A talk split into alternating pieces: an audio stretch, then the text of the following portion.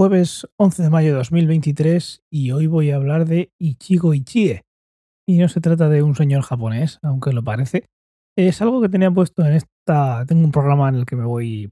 Ideas que me van viendo a la cabeza la voy soltando ahí para que luego no se me olviden. Básicamente de los temas que quiero tratar.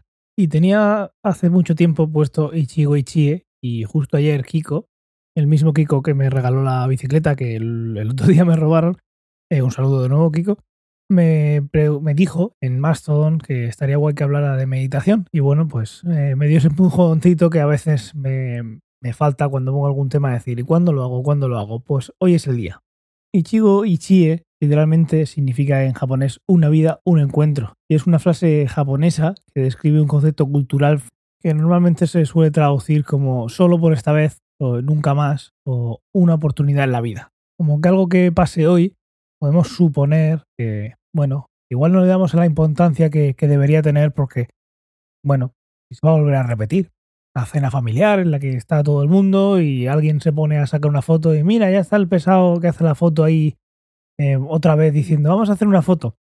Bueno, pues normalmente esa gente en la cabeza tiene, tiene este concepto de que cualquier cosa puede ser la última vez y guardar esos recuerdos, aparte de vivirlos, porque puede ser que eso, algo tan tonto como eso, no se repita. Hay gente que no le gustan los cumpleaños y al final los cumpleaños, pues, para mí tiene el concepto de, mira, estamos otro año aquí que no es nada fácil y, no es baladí y no es algo que tenga por qué pasar por naturaleza. De ahí viene ese, ese concepto de Ichigo Ichie y, por ejemplo, los, los ingleses al, al presente eh, pues le dicen present, que es lo mismo que, que regalo.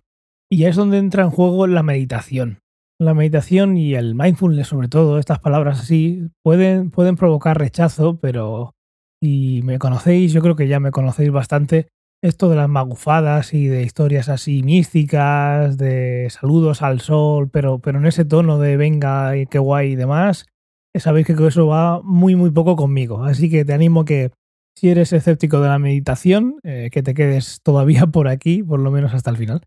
Eh, porque no voy a hablar de misticismo ni cosas así, voy a hablar de algo bastante más terrenal. Se dice que la depresión es un exceso de pasado y que la ansiedad es un exceso de futuro y que lo que hay que hacer es vivir el, presente porque el presente es estar en paz y es un regalo, aunque también puede ser que, el exceso de presente nos provoque estrés. Pero bueno, quedémonos con, con, con ese concepto más de estar en paz y sobre todo, sobre todo de vivir el presente en lugar de estar en ese exceso de pasado o en ese exceso de futuro. Obviamente es mucho más fácil decirlo que hacerlo, como tantas cosas en esta vida, pero el concepto viene de aquí. De aquí es donde sale eh, o surge eh, la meditación. ¿Cuántas veces nos pasará al cabo del día que estamos en un momento viviendo algo o haciendo algo y la cabeza está en otro sitio? O está en el pasado o está en el futuro, preocupándose de lo que va a venir, cómo va a venir o preocupándose de lo que fue.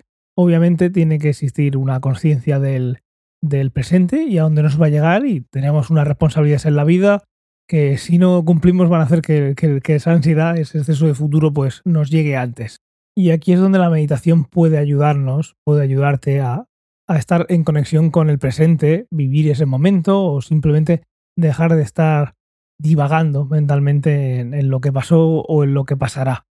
La meditación nos ayuda a eso, nos ayuda a reducir esa ansiedad, aunque yo lo tengo que decir, cuando tengo momentos muy, muy, muy altos de ansiedad, me cuesta y no consigo hacerlo. Esto es como todo en esta vida. Cuando más te puede hacer falta hacer una cosa, cuando más te puede ayudar, pues o bajas un poquito el punto de intentar hacerlo o simplemente es que te cuesta más y, lo vas dejando. Pero bueno, supongamos que podemos hacerlo, pues esto es algo que, nos puede ayudar a estar en ese momento y a estar mejores.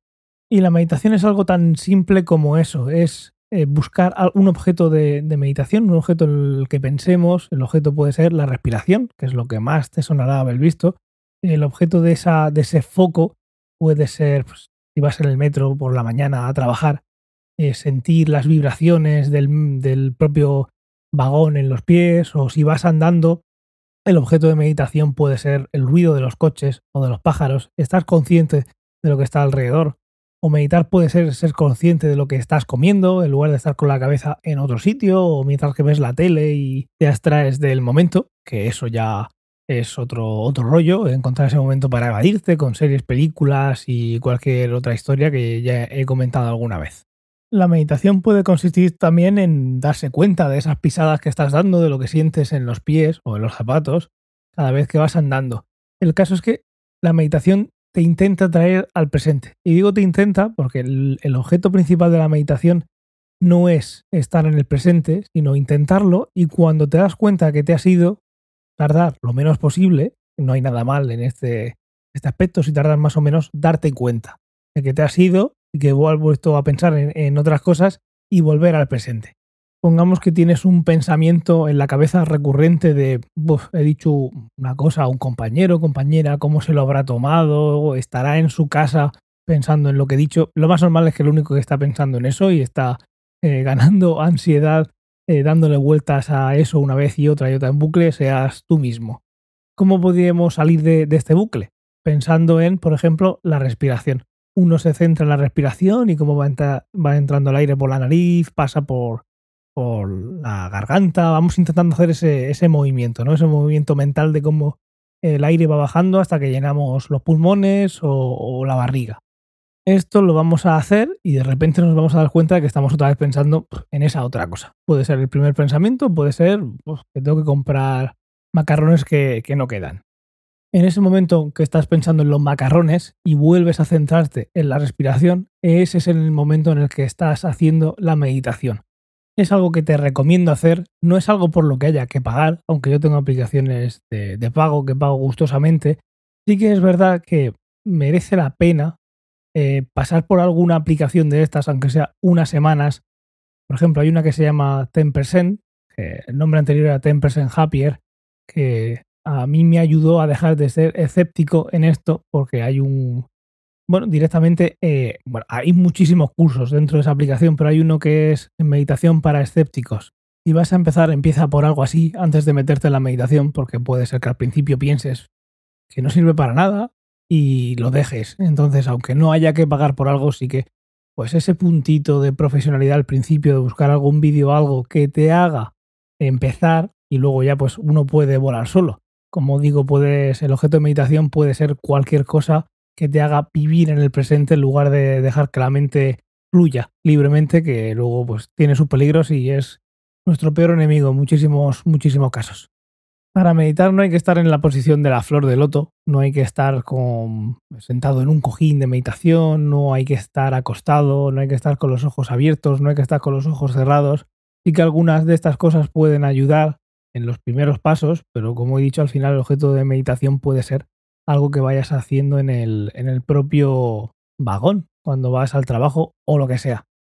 Luego hay relojes, como puede ser el Apple Watch, que tiene aplicación de, de respirar, de meditación, y que puede parecer una chorrada, pero esto ayuda, sobre todo cuando ya tienes ese hábito y sabes que, aunque te esté costando más esa época hacerlo o no, es algo que, que ayuda, pues te puedes poner de vez en cuando un minuto y centrarte en ese momento eh, en ti en lugar de lo que está pasando por tu cabeza. Lo recomiendo mucho, sin misticismos, no creo que por hacer meditación vayas a ser ni más creativo o más creativa, ni vayas a eh, ser como si estuvieras tomando LSD y seas Walter Bishop, que eres capaz de abrir portales interdimensionales, o como Steve Jobs, y que de repente vayas a inventar la siguiente nueva tecnología. No, como decía al principio, no estoy hablando de misticismos, pero sí que eh, como salud mental, como estar ese 10% más feliz y más lejos de esos pensamientos recurrentes que nuestro cerebro, pues es bastante puñetero muchas veces. Eh, te recomiendo. La meditación es una herramienta, como puede haber muchas, es la herramienta que más me ha ayudado a vivir el presente y no estar preocupado. En muchos casos, eh, pues no puedo evitarlo. Preocupado demasiado por el futuro o por el pasado y, lo que es casi más importante muchas veces, el perderte momentos, perderte situaciones que no se van a volver a repetir nunca y que una vez que te las has perdido, pues ya no hay vuelta atrás. Y nada más por hoy, que pases muy buen jueves, un saludo y hasta mañana.